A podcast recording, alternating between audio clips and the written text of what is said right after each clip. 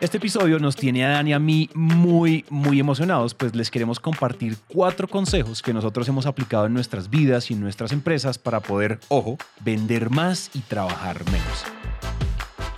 Este es un episodio dedicado a los emprendedores, empresarios y todos esos que se quieren lanzar a tener su propia empresa o su propio negocio. Por otro lado, no se olviden de conectar con nosotros en redes sociales, en Instagram como arroba Sandler y arroba Santi o en LinkedIn como Dan Macías y Santiago Cortés Calle. Siendo así entonces, comencemos.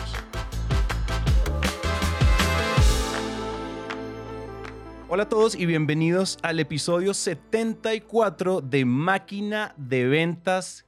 ¿Qué pedoski mi Roski? Yo voy a decir, hola a todos. Que la fuerza los acompañe.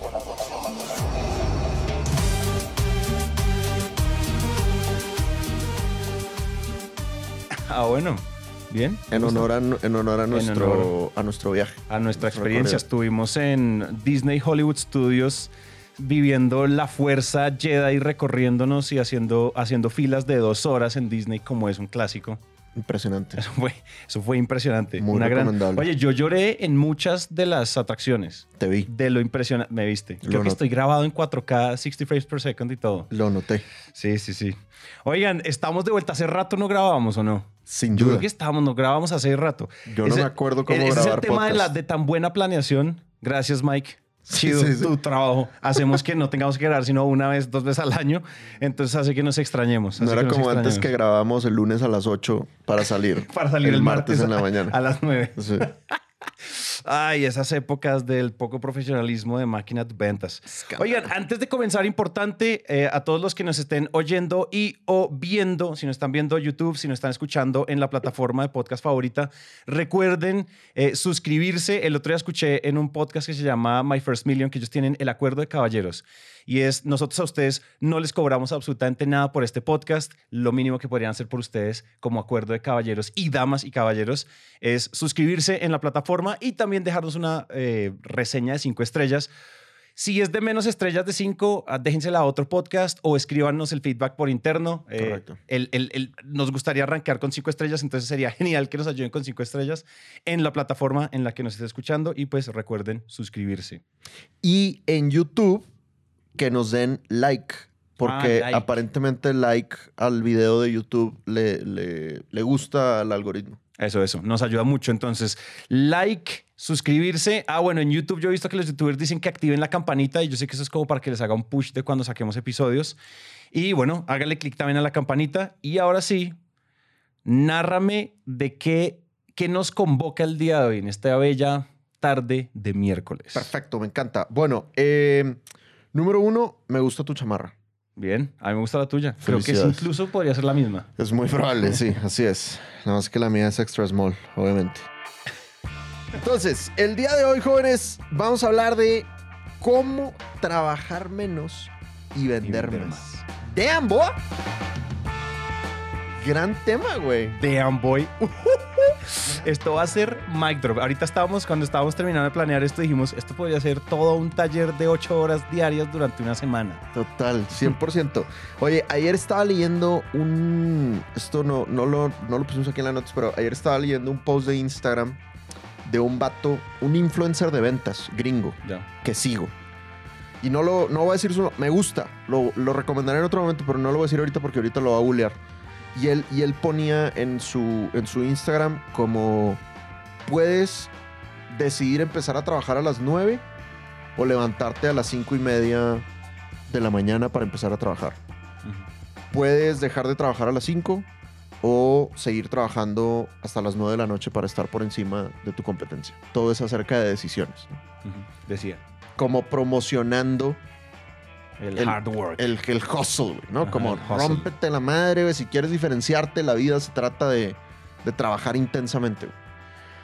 Entonces yo dije, qué bueno que hoy vamos a grabar este episodio porque yo me opongo, güey. Me opongo, güey. Yo creo que el, el hustling, el trabajar intensamente y el levantarte a las 5 y media de la mañana y seguir revisando mails a las 9 de la noche, pues no está tan cool si no va con el estilo de vida que quieres, que quieres tener, ¿no? De acuerdo. Oye, si, si, si tú eres muy, muy fan de, de trabajar y no tienes otros objetivos en la vida o otras dimensiones en tu, en tu vida personal, chévere. Pero, 100%. pues creo que tú y yo somos personas que, que procuran tener otras dimensiones de la existencia muy, muy ricas, muy llenas.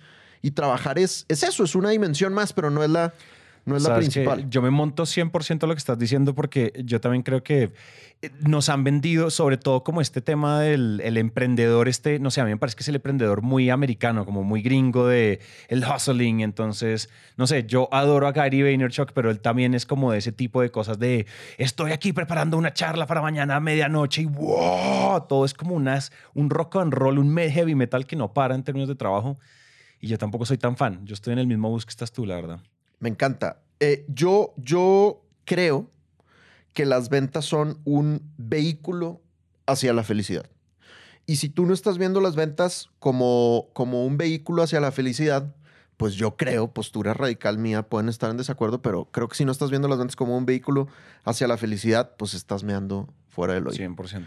Entonces, eh, Santi, te quiero preguntar por qué tú y yo tenemos o creemos que tenemos autoridad para hablar del tema de cómo vender más trabajando menos, güey. Y, y con la pregunta, con, con lo que les decía ahorita, las ventas son un vehículo hacia la felicidad. Yo primero te quiero hacer una pregunta, vatos, bien trascendental y extrema. ¿Estás preparado? Aquí va, a ver. Santi, ¿eres feliz? Aquí va la música, aquí empieza el piano. Sí. Aquí empieza el piano. Oye, pues la verdad, 100% soy feliz. Al chicken. O sea, 100% Me soy feliz porque, o sea, tengo una vida, como dices tú, con madre. Es sin la no es, no es con madres, sino Es con madre, con Con madre. madre. Tengo una vida con madre, una empresa con madre, tengo una pareja, una relación, tengo una familia con madre. O sea, todo está, o sea, todo está muy bien hoy en día. Digamos que, de nuevo, uno no, o sea, los tiempos duros y este tipo de cosas, uno no está exento de que eso suceda. Pero si tú me preguntas esto hoy, me lo preguntas hace un año, me lo vas a preguntar en- en dentro de un año, yo creo que también pensando en, en todos los aspectos que uno decide, y lo hemos hablado en varios episodios, en los cuales uno quiere sacarse 5 de 5 Sí. y construir la vida que uno quiere, yo estoy, yo estoy, en- yo tengo muy buenas calificaciones en todos los aspectos de la vida en, la que, en los que quiero estar bien. Entonces esto- estoy muy feliz. Yo creo que no he estado nunca tan feliz como estoy hoy. ¿Qué, qué cosas dirías que son como eh, signature de tu, de tu vida balanceada? O sea, como que tú, uno puede decir, a ver, yo tengo una vida balanceada porque hago ta, ta, ta, ta, ta. ¿Qué, qué se te ocurre? Mira, yo, yo, yo, lo, yo lo resumiría en- en algunas, como en estas, las siguientes variables. Yo tengo una vida que tiene, que tiene mucha libertad intencionada, porque mucha gente se enloquece cuando tiene libertad y no sabe qué hacer, se abruma. Pero yo tengo la libertad, yo por ejemplo, yo paso más o menos la mitad del año siendo nómada digital, recorriendo países con mi novia, trabajando. eh, mientras haya wifi en los Airbnbs y en los hoteles, yo puedo trabajar. Es una política que tenemos de vida, es una resolución que tenemos anual siempre y es trabajar una porción grande del año por fuera. Nadie, muy poca gente se puede dar ese lujo. Eh, tengo, una, o sea, tengo una vida y una salud financiera y una diversificación y unas inversiones y unos ingresos y unas fuentes de ingreso muy interesantes que me dejan, digamos, me, me, me habilitan este tipo de, este estilo de vida. No tengo que cumplir horario, no tengo que cumplir horario. Puedo, o sea, si yo un día decido no trabajar, puedo no trabajar, ¿cierto? Y no pasa absolutamente nada. Ahorita vamos a hablar más de eso en detalle. Eh, tengo, o sea, otra, creo que otra característica es que tengo, yo siento, yo siento que he ido recorriendo un camino hacia una libertad financiera, hacia una, hacia una, a, a no tener nada con mi cuerpo, a no tener quejas de mi propio cuerpo, a no tener quejas de mi pareja, ni quejas de mi relación, ni quejas de mi familia. Entonces eso junta mucho lo esto. Tengo amigos hoy en día, estoy muy orgulloso. El otro día me estaba, me estaba poniéndome como en el modo gratitud Ujú. y yo en este momento he tenido, o sea, los amigos que he hecho en los últimos dos años son esos amigos con los que quiero compartir la vida. Chévere. Entonces me rodeo de gente con la que disfruto estar. eh, creo que son muchos aspectos, ¿verdad? O sea, esto no es solo soy feliz porque soy exitoso en lo monetario, este tipo de cosas. Yo creo que cuando uno empieza a llegar a ciertos niveles de ingresos donde un millón de pesos más, mil dólares más, sí, cool, chingón, pero se vuelve un poquito, empieza a tener ciertos, ciertos eh, beneficios decrecientes, empieza a observar otras variables donde que uno había descuidado por, por meterse tanto en simplemente dinero, dinero, dinero, dinero. Entonces, creo que esas son un poco las variables. Me yo. encanta, me encanta. Eh, yo, yo igual, güey. Yo igual definitivamente estoy en el punto más, más feliz de, de mi existencia. Y yo sí me acuerdo de momentos en mi vida en donde yo decía como, pues, estoy bien, pero feliz no estoy, ¿sabes? Y yo llevo unos buenos años diciendo, qué feliz estoy. O sea, Sí. qué, qué- qué chévere, qué chévere se siente, ¿no? Y ahorita, eh, pues estoy en un punto de trabajar menos y, y- y vender más. Ah, que por cierto, todo lo que dijiste es aumentando ventas, ¿no? Claro, o sea, porque nosotros hemos crecido Claro. mínimo al 50% anualmente. O sea, nosotros no hemos dejado de crecer. Números, números, números absurdos. Eh, yo, pues, ya les he contado, el año pasado me tomé tres meses de, de licencia para poder eh, estar con, con Pablo. Eh, yo este año, saben que mi propósito principal es trabajar seis horas. Ya estamos en abril y lo estoy, lo estoy logrando. Ah, yo no he logrado el tema de, de ser nómada digital porque soy muy fan de mi estudio. ¿verdad? El día que los invito a mi casa verán mi Es un estudio y- gran estudio. yo disfruto mucho estar aquí, trabajar aquí, dar, dar sesiones aquí, pero sí me tomo entre 8 y 15 semanas de, de vacaciones al año y, y son vacaciones largas, ¿no? A veces son tres semanas, a veces un- es, es cuatro semanas. eh, y, y, pues todos los días puedo hacer ejercicio, tomo dos horas de almuerzo, tengo mucho tiempo en la tarde para hacer cosas personales. Entonces, y todo esto igual que tú, creciendo. Con- ventas. eso- exactamente, con, con- con- con ingresos eh, constantemente creciendo, con el equipo creciendo. Entonces, bueno, todo esto para decirles, jóvenes, eh, pues nos, nos sentimos con, con, más que con la autoridad, con, con muchas ganas de compartirles cómo hemos logrado esto, porque pues Santi y yo definitivamente disfrutamos mucho Sí, la vida. 100%. Y, y yo sé que muchos de ustedes también lo hacen, pero los que, digamos, no hayan llegado a un punto donde estén disfrutando tanto la vida, pues ojalá los cuatro tips que les vamos a compartir el día de hoy les sirvan. ayuden. Yo, yo, yo me uno a lo que acabas de decir. Definitivamente esto es con ánimo de compartir. Nosotros hemos hecho mucho esta advertencia en muchos episodios y es, hay muchas cosas, o sea, cuando nosotros les, les transmitimos conocimiento de un libro, de un gurú, de una, de, un, eh, de una entrada de blog, de lo que sea, de un estudio, nosotros les contamos. En este caso no hay mucha, no es mucho como las fuentes, sino cosas que a nosotros nos han servido y que de nuevo, asterisco, eh, una gotica de sal a lo que vamos a decir, esto es lo que nos ha funcionado a nosotros. De pronto, por la realidad que ustedes estén viviendo, por el momento que estén pasando su empresa, por el momento en el que ustedes estén laboralmente, de pronto esto no les sirve a ustedes, entonces de nuevo, Correcto. siéntanse libres de descartarlo todo, de llevarse lo que les sirva, porque nada de esto son fórmulas talladas en piedra. Claro, claro. Una, una cosa interesante creo que, que hay que decir es, eh, yo, aunque no lo crean y me veo mucho más joven, ya tengo 37 años. ¿no? Sí. Yo te ponía como 21. Yo sé, es lo que la gente generalmente me dice. ¿Y, y tú cuántos años tienes? Mm, 30. Entonces, al- algo interesante es que Ay, estamos en, en épocas diferentes de la vida, ¿no? O sea, Sí. a estas alturas del partido, siete años de diferencia, ocho años de diferencia es, es bastante. Entonces, son, creo que son perspectivas distintas lo que, lo que tú y yo vamos a, 100%. a compartir, ¿no? Bueno, muy bien. Eh, aclaración, jóvenes. Eh, eh, eh, aclaración, alarmas. Alarma, disclaimer. Vato, Voy a decir algo bien duro, güey, pero lo digo con todo el amor de mi corazón. Para que los cuatro tips que vamos a compartirte funcionen, la neta, tienes Sí, que ser tienes que empresario. emprendedor. sí, Empresario, emprendedor. sí, porque todo lo que vamos a decir de empleado, pues que Dios te bendiga, compadre. O sea, está, está bien, bien difícil. Tendrías que trabajar para una empresa que tenga una cultura digna de salir en la portada de Forbes todos los meses. Eh, pero, hijo, es difícil, güey. Seguro las hay, ¿no? Y, y ahorita en Europa traen mucho la onda de Sí. reducir la semana laboral y que En haya Japón ya la redujeron, en Holanda ya la redujeron. Sí, es decir, vacaciones ilimitadas y todo ese show. O sea, como que tal vez van a empezar a, sal- a salir más empresas que, que permitan la flexibilidad que nosotros les vamos a, a proponer en este episodio. Pero hoy en día es mucho más fácil hacerlo siendo empresario. Entonces, Sí. si eres empresario, excelente, güey. Este, este episodio te va a caer muy bien.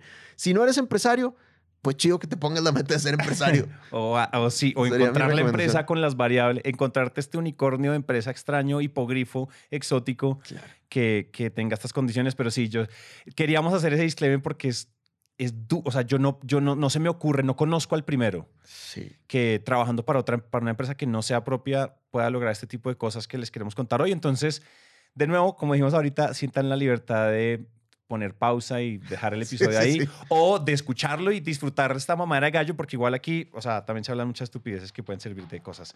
Entonces, arrancation. A darle, a darle, vamos a darle. Entonces, Listo. Consejo número uno. Consejo número, número one. Si quieres trabajar menos y vender más, lo primero es que tienes que tener un motivo claro para trabajar menos y vender más. 100%. Entonces, yo, yo creo que hay mucha gente que es workaholic. Sí, mucha.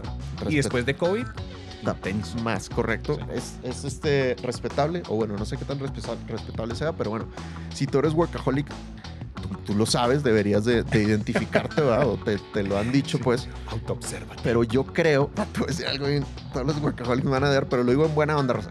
Si eres workaholic, es porque no tienes nada más que hacer. Ese es el tema, güey. Si eres workaholic es porque literalmente, o sea, no, no, no tienes otros hobbies que disfrutes tanto como, como la chamba o no tienes otras personas con las que disfrutes estar tanto como estar con tu correo electrónico. Entonces es, es bien importante que tengas motivos para no ser workaholic. Es importante que tengas motivos para, para no trabajar tanto. Eh, a mí, de verdad, mm, una cosa que siempre me ha motivado mucho es pues pasar tiempo con, con, con Teresa. Y eso ha hecho que yo de verdad haga un esfuerzo por no trabajar tanto, por, por tener una hora a la, a la que tengo que terminar, pues porque quiero pasar el resto de la tarde con, con mi pareja, ¿no?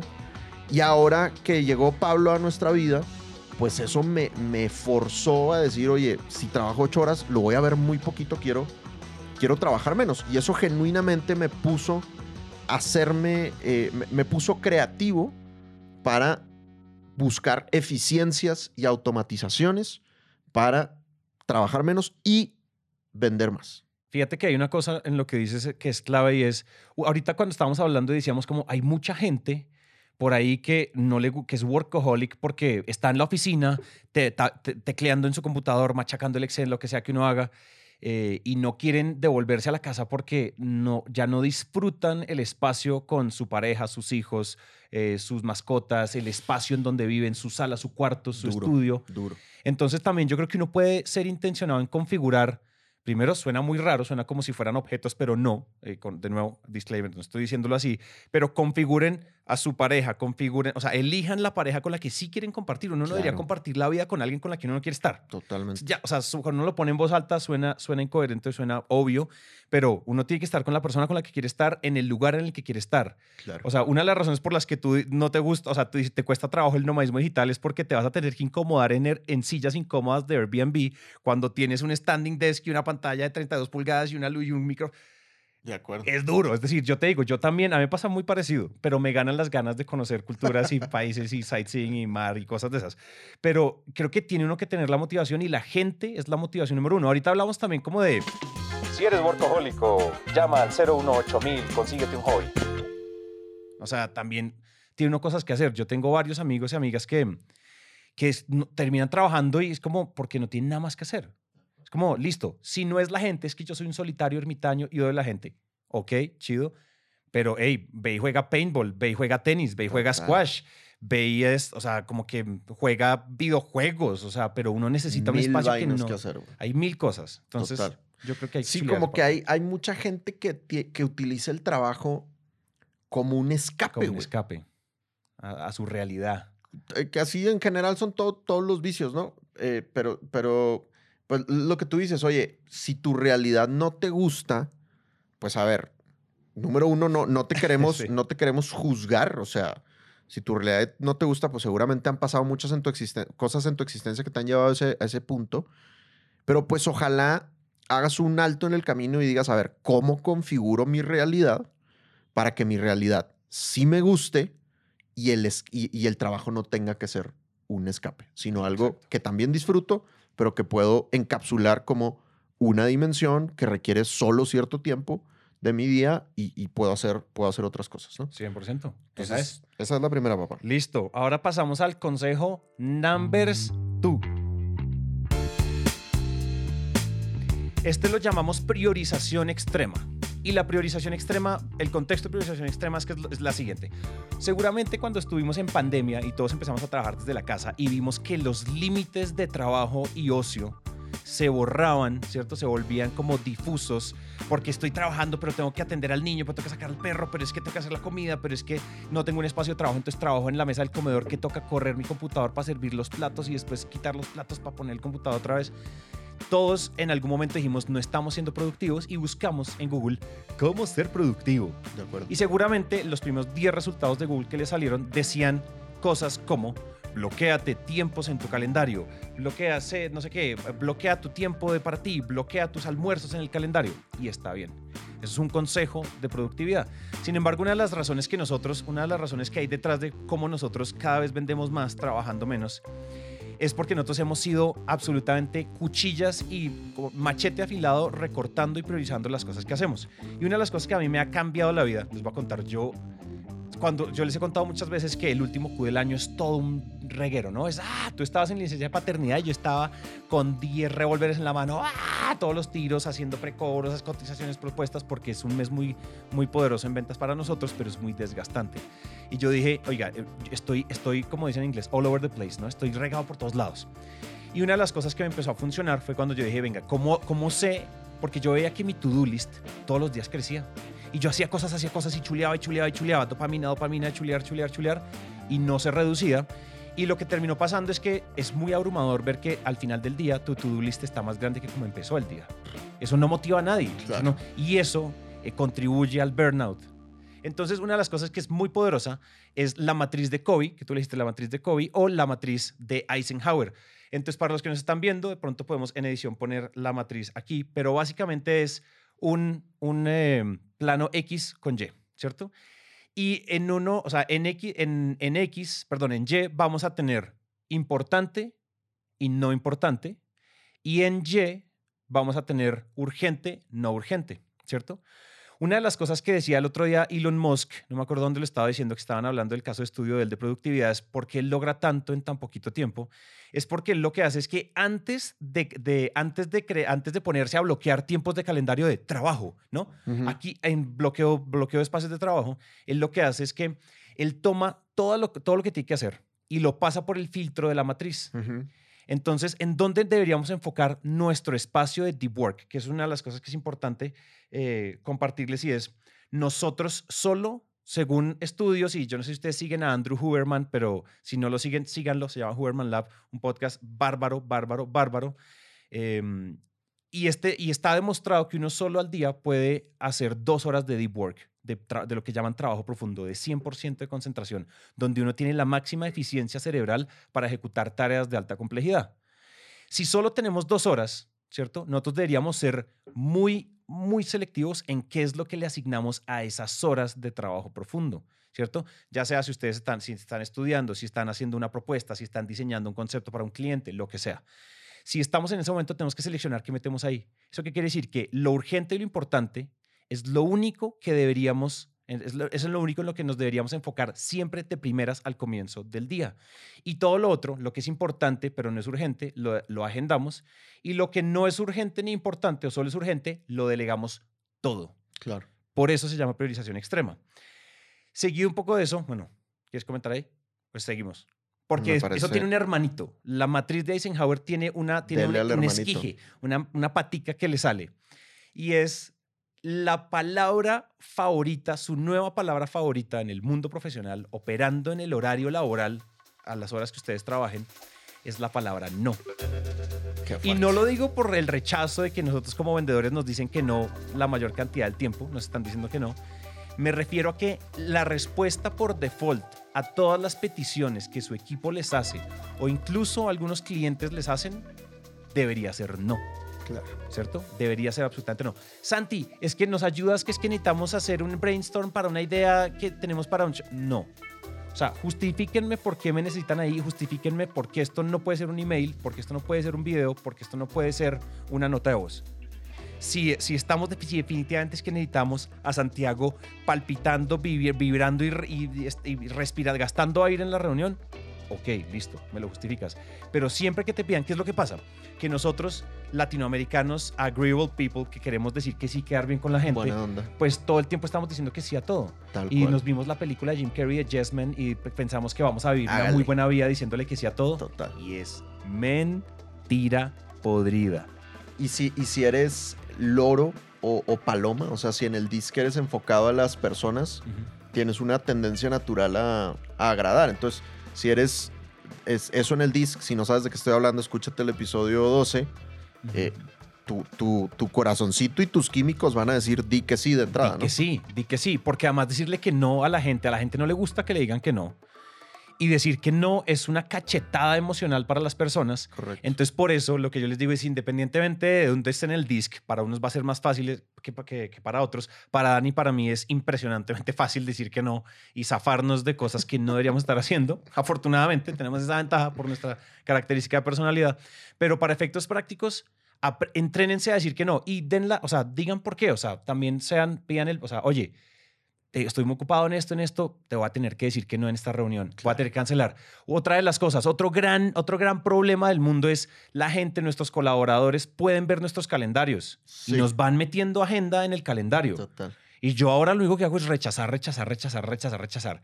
Ustedes no se imaginan el nivel de productividad. O sea, yo logro de 9 de la mañana a 11 de la mañana lo mismo que antes lograba en todo el día de trabajo. Total. Entonces, el no es el mejor amigo. Díganle a todo que no, a menos que, a menos que sea necesario que sea, que sea un sí. como- Me encanta. Sa- Sabes que una de las. Acabamos de tener la, la reunión de planeación trimestral, Sí. que acá en Sandler Dan Macías le llamamos la Mega Pulsopex. Mega Pulsopex.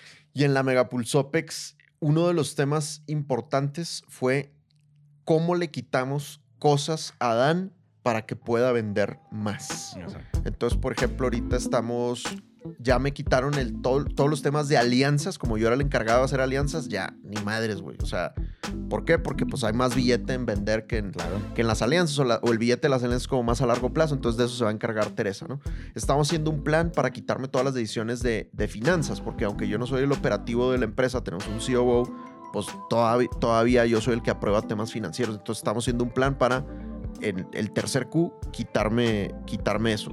Eh, tema de creación de contenidos.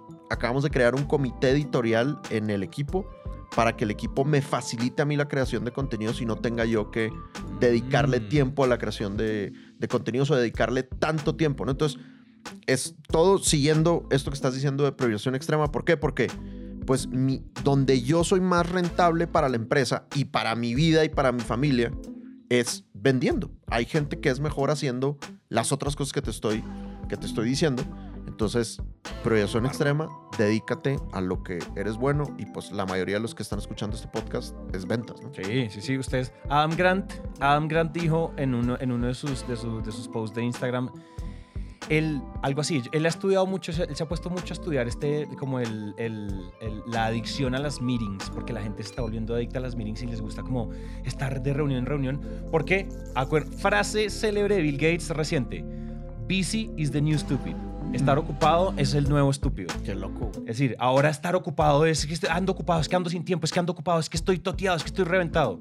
Ey, ¿por qué? ¿Cómo así? O sea, ¿qué, qué, qué pasó? ¿Qué cambió? Ujú. Como ahora, o sea, el teletrabajo no puede ser como ya saltando de un zoom en otro. Pero lo único que quería decir para cerrar esto es, si el tipo, él dice, Adam Grant dice, el, algo así como el 60 y algo por ciento de las reuniones, todas, cuando ellos entran a investigar en las compañías grandes y pequeñas, startups, scale-ups y pymes, se dieron cuenta que todas esas reuniones podían haber sido un video de Loom, un video de Vidyard o hubieran podido ser un correo bien redactado. No jodas. Porque le tenemos miedo a hacer correos largos. Claro. Preferimos saltarnos a un- meternos a un Zoom de 40 minutos Reunamos. que enviar un correo que alguien se demora tres minutos leyendo. O sea, siempre hagan todo lo posible para no reunirse.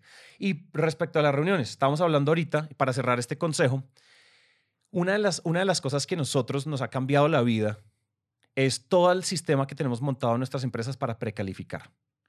¿Por qué? Porque antes, creo que tú y yo, antes éramos muy, si alguien quiere cita, con la lengua una. para afuera llegamos ahí a, tratar de calificar y forzar la calificada, ¿no? Sí, sí, sí, calificas que está por ahí, porque es que de pronto sí no. Una de las cosas que yo, una de mis nuevas reglas es yo no me reúno con pymes. Claro. Yo no me reúno con pymes. ¿Por qué? Porque me di cuenta, las pymes son difíciles de retener, me quitan la misma energía y el mismo tiempo que cerrar un enterprise o un corporativo. Sí. O sea, usualmente joden por, por piden descuentos, piden, negocian, qué quieren, qué contrato. Mira, ahí yo he cerrado contratos con Fortune 500 que solo me envían una, una orden de compra. Claro. Y he cerrado pymes de 15 personas que me piden un contrato y todo un review de abogados. Obvio, obvio. Como, ¿qué, ¿qué coños? ¿Qué está pasando aquí? Entonces, mi nueva regla. Descalifica. Cate descafe- descalifica, descafilica.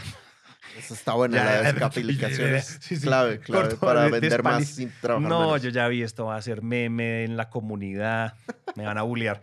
Pero es descalificar, entonces los vamos descali a- casi todas las pymes se descalifican solas en WhatsApp. Kate la descalifica, Andrés los descalifica.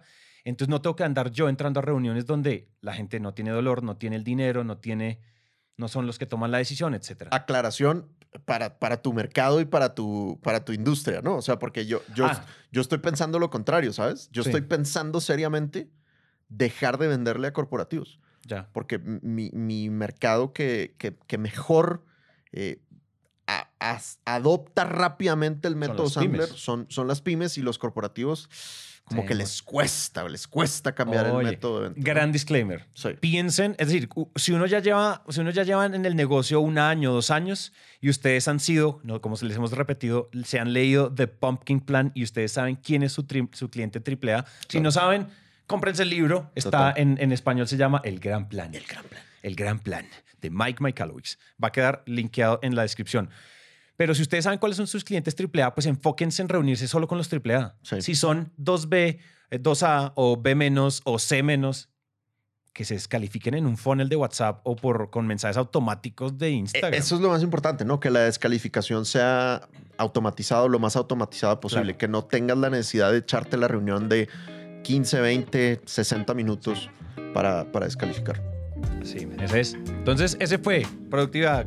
Segundo consejo para que vendan más trabajando menos. Exactamente, priorización extrema, me encanta, muy bien. Vamos al number city. Tercer consejo, Papaloy. Échale. Tercer Ah, verdad, verdad. Entonces, queremos invitarlos a hacer un, ejercicio eh, para este tercer consejo. Y es, vamos a calcular cuánto, cuánto es la- el valor de su hora esperada, ¿cierto? De cara a su negocio Ujú. y cuánto es el costo de su hora. Entonces, Va. vamos a hacer un ejercicio rápido. Ustedes trabajan, unos, en teoría al mes trabaja que 120 horas. 120 horas trabaja uno al mes. 40, 40 más o menos. horas a la semana. 40 horas a la semana. No, 100, 160. 160 horas. 160 horas a la semana. 160 horas. Y si, por ejemplo, ustedes tienen una meta de vender en el mes, no sé, 50 mil dólares, 20, vamos a decir, ¿qué? ¿50 mil Ponle dólares? tú 50 mil dólares. Bueno, ha- haga- hagamos, te planteo algo. Hagamos algo más chiquito, güey. Ponle tú que eres una pyme. Tienes que vender 10 mil dólares al mes. 10 mil dólares al mes. Listo. La meta de ventas es 10 mil dólares al mes, que en pesos colombianos son como 45 millones de pesos. Ujú. Tienes que vender 10 mil dólares. Lo vamos a dividir en la cantidad de horas que uno trabaja o la cantidad de horas activas laborales que uno tiene, que son O sea, las 160. 160, ponle tú. dividido 160. ¿Eso qué quiere decir? Que cuesta 62 o el valor de su hora respecto o de cara a su negocio es de 62 dólares punto 5, 62.5 62 dólares. dólares. 62 dólares. Billete, güey. Ahora, pensemos incluso, listo, eso es lo que estamos esperando, esa es la meta, es que de pronto a veces la cumplo, a veces no. Ok, pensemos en, no sé, el sueldo que se pone una persona en, eh, el, el sueldo que se pone una- un- un- un dueño de negocio. Pensemos que está en algo así como 4 mil dólares, 4 mil o 5 mil dólares, suena. 4 mil dólares. Entonces, si ustedes se están pagando a ustedes mismos 4 mil dólares o 2.500 dólares, digamos 3 mil dólares, por lo que eh, si nos están escuchando audiencia colombiana, la TRM Pyme, está ¿no? 3 mil dólares, dueño. dueño de pyme. Pyme, o sea. Pyme. Y lo pyme bajo lo que dice si la no- Cámara de si, Comercio. si eres pyme y no te estás ganando, eres dueño y no te estás ganando 3 mil dólares, pues hay que Hay que escuchar modificar. más máquina de Más ventas. máquina de ventas, tío. Y lo vamos a dividir en esas 160 horas. O son, sí, son las 160 horas Sí, que sí. trabajamos. Dividido las 160 horas. Tu hora cuesta 18 dólares. 18 dólares. 18 Es dólares. un billete. Para los colombianos, 86 mil pesos colombianos cuesta tu hora de trabajo. Si te estás, si tú eres un dueño de negocio de una pyme que le está yendo relativamente bien y de vez en cuando cumple sus metas de ventas y se puede pagar esos 3 mil dólares al mes. Listo. Entonces ya con ese cálculo, lo asustador quieres decirlo tú o lo digo yo. No, dí- dígalo. Porque, ¿qué es lo que pasa? Si ustedes, o sea, cualquier tarea que implique que ustedes usen una hora de su horario laboral, digamos, ustedes trabajan, no sé, de 9 a 5, trabajan sus 8 horas diarias, sus 6 o 7 horas diarias, cualquier cosa que, por ejemplo, ah, es que tengo que ir a la tienda a comprar tal cosa, tengo que recoger al perro en yo no sé dónde, tengo que pedir, es que no, me tocó ir a comprar el pollo de la, la, la carne del almuerzo, tengo que cocinar mi almuerzo, un montón de cosas. Todo eso es tiempo que ustedes no están cumpliendo la meta, es decir, estamos esperando de ustedes casi 70 dólares 70 dólares esperados de ustedes, que ustedes traigan al día 70 dólares en ventas si la meta es 10 mil dólares, Claro. Por hora, perdón. Por hora, por, Por hora. hora. sí. Es decir, estamos esperando al día, es aún más escandaloso, son, son 65 O sea, es como, es dólares. como si estuvieras pagando, es como si estuvieras pagando esa lana. Pero ¿cuánto era el? ¿Eran 86 o cuánto era el cálculo? 62 dólares. 62 dólares. Es como si tú estuvieras pagando 62 dólares porque alguien fuera a hacerte el mercado. Exactamente, exactamente. Y es tu empresa te está pagando a ti 62 dólares por ir a comprar la lechuga al mercado porque es que, ay, nos quedamos sin lechuga. Correcto. Entonces imagínenselo. Es decir, la empresa está esperando de ustedes que ustedes vendan 520 dólares al día si ustedes necesitan llegar a una, venta, a una meta de 10 mil dólares. Y ese si eres dueño de una pyme, ¿no? Pero piensa pyme. en alguien que tiene una meta un poquito más ambiciosa. 50 mil dólares al mes. Alguien que tenga que vender 50,000 50 mil dólares al mes, que estoy seguro que hay muchos oyentes de máquina de ventas que tienen que vender eso o más. Sí, ¿Cuánto es? 312 dólares la hora. O sea, cada hora que tú gastas en algo que no es directamente relacionado a ventas, es como si estuvieras pagando 312 dólares a alguien por Sí, hacer, por hacer esa exactamente, exactamente.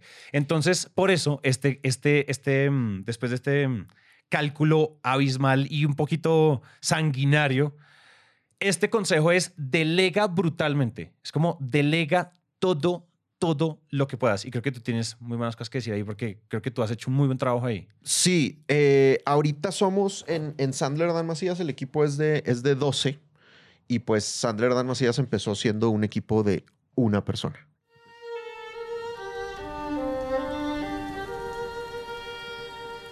Y sorprendentemente, aunque uno tiene la plata, porque pues uno está vendiendo, hay varias cosas que te bloquean el delegar o el contratar más gente que, que- que te ayude, ¿no?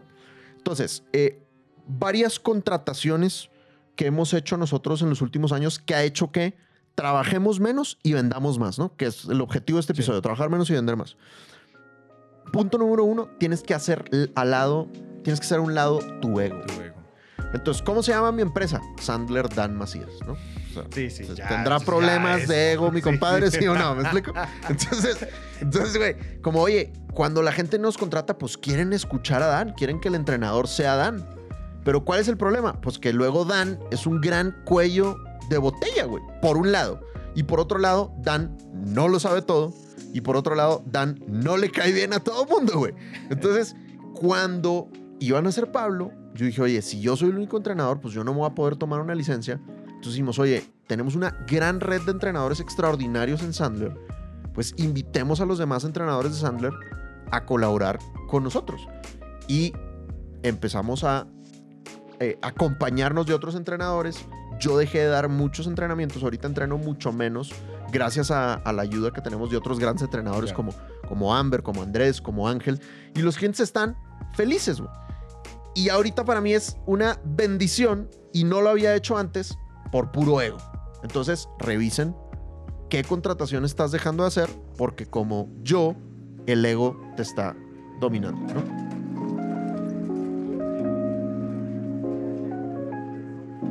Segunda cosa que tienes que hacer a un lado, particularmente si eres águila, compadre, ¿no? De nuevo, episodio 12 de Máquina de Ventas, vayan a escuchar, pero a las águilas, a los dominantes, control. Sí, güey, nos encanta controlar, ¿no? Entonces, una contratación que hicimos eh, el año pasado, pues es Alex, que es nuestro COO y lo amamos porque Alex es el que controla la empresa. Y yo antes, a la fuerza, quería yo controlar la empresa. Ni siquiera soy tan bueno haciéndolo. De- de- es más, te diría, soy bastante malo haciéndolo. Lo mío es más bien, pues, vender eh, y, y- y- y entrenar. Eso es más bien lo mío. Y ha sido también una bendición. Y de nuevo, pudimos irnos yo tres meses de licencia, Teresa seis meses de licencia. Y la empresa le fue mejor que nunca, güey. Si nosotros estando ahí. ¿me Gran explico? señal. gran Entonces, señal. si eres dueño, puede que tengas algo de controlador. Entonces, pues piensa si tus ganas de controlar no te están impidiendo contratar a alguien que, te, podría, que te podría ayudar. Y la tercera, güey, que probablemente es la más grave, Sí. Vato, sí, fíjense lo que les voy a decir, porque eso es bien extremo. Haz a un lado los traumas de tu mamá y de la sociedad, güey, ¿no? Entonces, ¿cuáles son los traumas de tu mamá y la sociedad? Pues la sociedad y tu mamá te dicen que tienes que ser, que tienes que ser un adulto responsable y que tienes que saber cocinar y que tienes que lavar los baños y que tienes que lavar la ropa. Y es cierto, güey. Y, y Pablo a los seis años va a lavar mi ropa para que, que aprenda, ¿me explico? Sí. Pero si uno quiere ser un empresario y vender más y trabajar menos, y tu hora cuesta 60 dólares o 300 dólares, pues es muy poco rentable dedicarte a cocinar, dedicarte a lavar, dedicarte a limpiar. Eh, entonces todo eso lo tienes que contratar si quieres trabajar menos. Oye, me encanta a mí limpiar mi casa, güey. O sea, barrer y trapear me apasiona. Cocinar me apasiona. Dale, dale, es tu hobby, buenísimo. Pero si no es tu hobby y para ti te, te cansa y te hace menos productivo, pues vato, contrátalo. Y, y uno dice, no, pero es que cuesta un billete, güey, me cuesta 10, 20 dólares la hora. Pues sí, güey, pero es que tu, tu hora vale 80 dólares o, o vale 60 o vale 300, ¿no? O sea, es más rentable para ti que eso lo haga alguien más. Entonces, pues nosotros ahorita en la casa tenemos dos personas que, que nos ayudan con limpieza, con, con cocina. Eh, tenemos dos enfermeras que están atendiendo a Pablo todo el tiempo. Obviamente también le dedicamos mucho tiempo a Pablo, pero en horas de trabajo podemos estar 100% enfocados y en horas de sueño podemos dormir. Y eso hace que no estemos cansados y que seamos muy productivos en las horas de trabajo que tenemos. Sí. Y de nuevo, los traumas de tu mamá y los traumas de la sociedad te van a decir, ¿cómo tienes una niñera de tiempo completo para tu hijo? ¿Por qué no le dedicas tu tiempo? ¿Cómo tienes a alguien que te cocine toda la comida? Eres un flojo asqueroso. Tú deberías de hacer tu propia comida. ¿Cómo tú no lavas tu ropa? No puede ser. Vato, o sea, son traumas, güey. De verdad, es una inversión muy rentable contratar esos servicios. Además, generas empleo y tú te puedes dedicar a vender más y trabajar menos. Esa es la frase, inversión rentable. Fíjate que cuando uno ya tiene un buen sueldo y uno, se- mira este hilo de pensamiento rápido, que creo que a muchas personas les puede, les puede suceder en pues como en su vida. Ah, cuando ya me está yendo bien en la empresa, entonces me pago un sueldo de 4 mil, 5 mil dólares, eh, chingón, wow, ¿no? Y entonces, ¿qué hago con los excedentes de capital? Porque es que ya me está yendo bien. Me meto a un curso de finanzas personales. Y lo primero que te dicen en un curso de finanzas personales es monitorea tus gastos hormiga o monitorea esos gastos que te están Claro. sacando. Y entonces tú miras y, hoy es que yo estaba todos los días pidiendo almuerzos eh, por Rappi, por Postmates, por domicilios ya, por lo que haya en su país para pedir domicilios. Y, y entonces lo primero que te dicen es, no, tienes que también reducir tus gastos para poder ahorrar más, ¿cierto? Y entonces tú lo inmediatamente lo que haces es, vas a dejar de pedir por Rappi el almuerzo y vas a empezar a, a, a tú cocinar. Cocínate tu comida porque así vas a ahorrar tiempo. Ey, la gran trampa de las finanzas personales Claro. porque estás empezando a gastarte 600 dólares en el almuerzo. ¿Por qué? Porque es que tienes que llegar a los 50 mil dólares de meta, tu hora vale 300 dólares. Claro. ¿Qué almuerzo cuesta 600 dólares? Ni en restaurante Michelin te gastas 600 dólares en, en, en una, en un almuerzo. Claro. Y tú lo estás haciendo. Porque cuando uno piensa todo en costos de oportunidad y entendemos que el tiempo es el único recurso, es el único tesoro que está goteando y que nunca se recupera, la perspectiva cambia inmediatamente. Entonces siempre piensen, ah, ustedes están pidiendo solo por Rappi. No, pero es que ahí se me está yendo mucho tiempo pidiendo la lechuga por Rappi. Dude, ¿cuánto te vas a llevar si sales a la tienda, caminas, bajas el ascensor, subes, vas, la lechuga, vuelves, subes? Se te fueron 30 minutos. Claro. Sale más barato en lana, pero no sale más barato en tiempo. Exactamente. Y el tiempo en costo de oportunidad es más lana aún. Totalmente. Porque tú tienes, tú eres un vendedor de alto desempeño que es dueño de su empresa y que venden un chingo. Ana viene todos los jueves a mi casa y nos cocina la comida de toda la semana. Imagínate. En un día nos cocina la comida toda la semana. Entonces, toda la semana nosotros tenemos comida saludable y lo único que tenemos que hacer es meterla al microondas o meterla al horno para calentarla. Y ya. Tenemos todos los almuerzos y todas las cenas ya, ya preparadas por una persona que le pago un día a la semana. Exacto. Entonces, este mindset, simplemente que en, en la situación en la que ustedes estén, este mindset los puede a ustedes ayudar a configurar el, el- una estructura hiperdelegada para que ustedes se enfoquen en lo que es. En lo que es. Enfóquense en lo que más retorno da, que es ustedes sentándose enfrente de gente calificada para vender. Correcto, me encanta. Bueno, Bien, check. último tip, último tip. Number Hor. Tienes que pensar como empresario.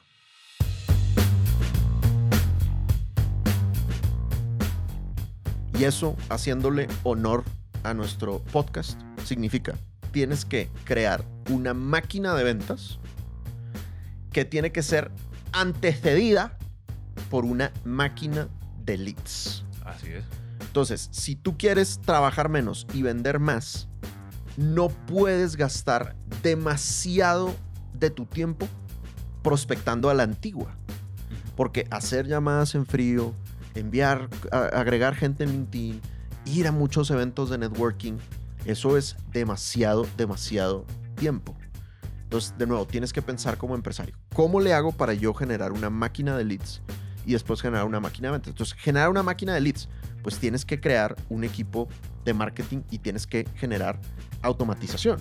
Entonces, yo ahorita mi prospección es muy selectiva. O sea, mi prospección es, me pasaron un referido, a ese referido ya le hablaron lindo de Sandler, yo voy por esa, por esa persona, ¿no?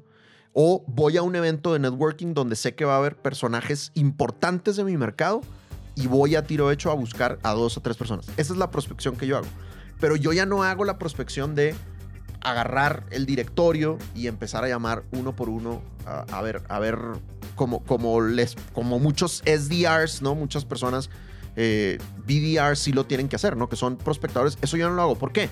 Porque gracias a Dios a nosotros nos llega por lo menos, por lo menos un muy buen lead al día. Pero nos llegan como tres leads al día que son bastante, bastante decentes porque ya tenemos una máquina de leads. Entonces, si no la tienes, tienes que pensar como empresario y empezar a crearla. Y lo, lo otro es, tienes que crear una máquina de ventas. Ahorita les decía que cuando Teresa y yo no estuvimos, fue el Q en el que la empresa más ha vendido. Claro. Eso fue un poco loco, absurdo Sí. para nosotros. O sea, nosotros lo que queríamos en ese Q, porque pues íbamos a estar ocupados con el nacimiento de Pablo, lo que queríamos era sobrevivir. Y resulta que no sobrevivimos, sino que la sacamos del estadio. O más bien, nuestro equipo la sacó del La estadio sacó porque estadio. nosotros no, no estuvimos ahí. ¿Por qué? Porque ya tenemos la máquina de leads y tenemos la máquina de ventas. Entonces ahorita yo no soy el único vendedor, hay más vendedores en la compañía que obviamente hemos desarrollado y hemos coachado para que nos ayuden a cerrar los negocios sin depender de mí. Entonces, Bárbaro. si tú eres empresario y todavía no, es, no tienes ese equipo de marketing que te genera una máquina de leads y ese equipo de ventas que te genera una máquina de ventas, pues no estás pensando como empresario, estás siendo un autoempleado.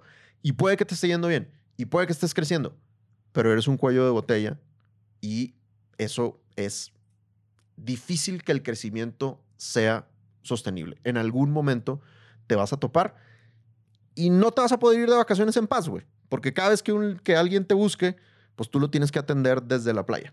Y va a tener un, o sea, y tus vacaciones van a tener un costo de oportunidad muy alto para la También. empresa. Va a ser un golpe grande para la empresa, que era algo que a mí me pasaba en la naranja media de, de hace, de hace año y medio, un poquito más, un poquito menos, por ahí, que creo que yo lo conté incluso en el podcast, y esa, el- la alta dependencia que tenía a mí.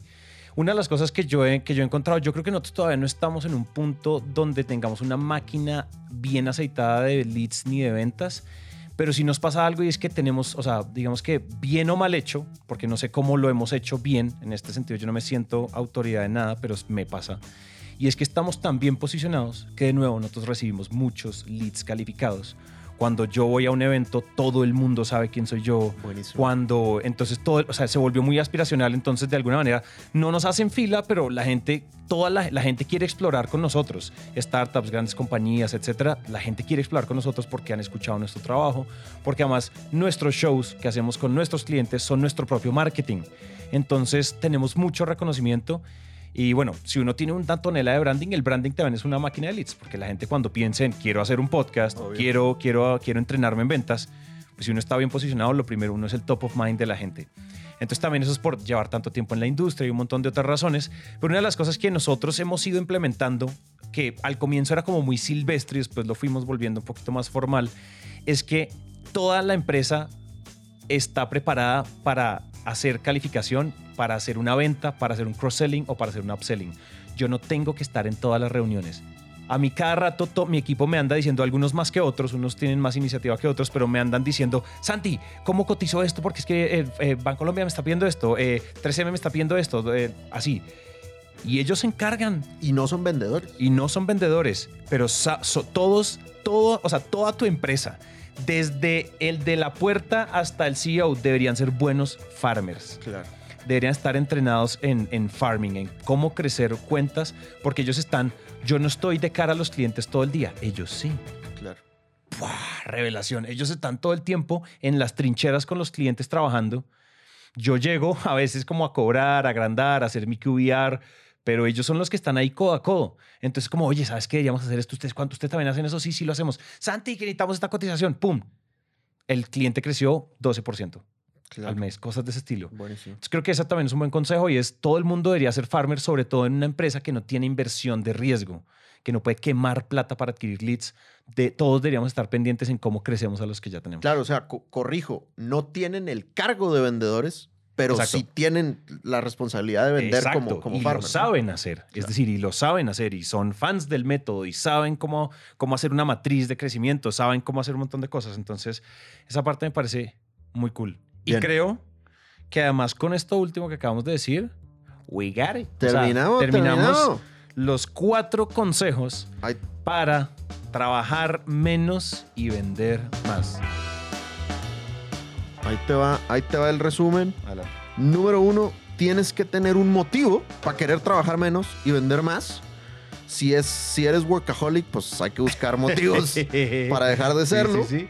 No Eh, uses tu trabajo como escape, por favor. Por favor, priorización extrema. Me encanta ese consejo. Priorización extrema. O sea, dedícate. Si quieres trabajar menos y vender más, lo que tienes que hacer es ponerte a vender, dejar de hacer la mayoría de las cosas que probablemente no están siendo productivas o rentables para ti, para tu empresa.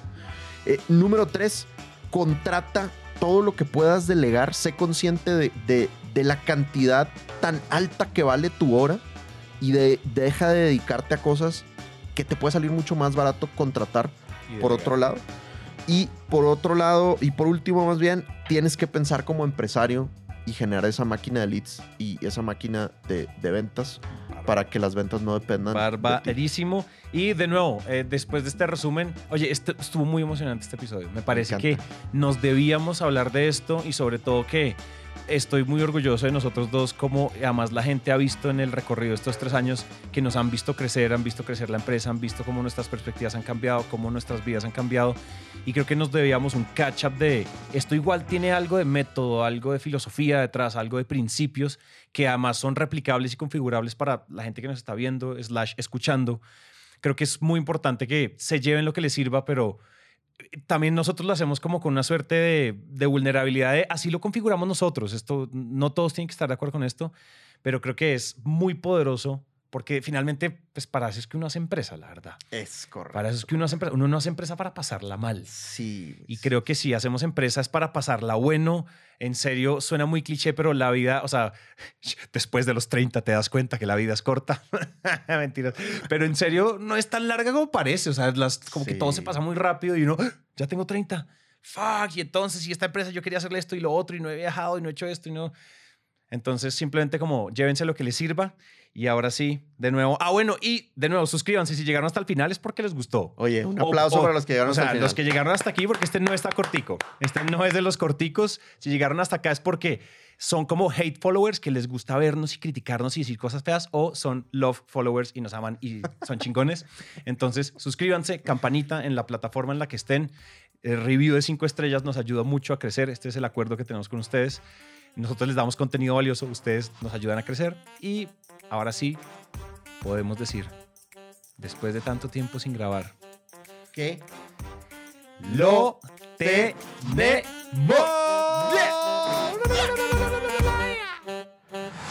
Hasta aquí llegamos con el episodio de hoy. Recuerden que si esto les sirve a alguien, por favor compártanlo. Y para mantenernos conectados, recuerden que podemos hablar por redes sociales. En Instagram, Dan aparece como arroba Sandler Dan Macías y yo como arroba Santi C. Calle. Y en LinkedIn como Dan Macías y Santiago Cortés Calle. Nos vemos entonces en el siguiente episodio.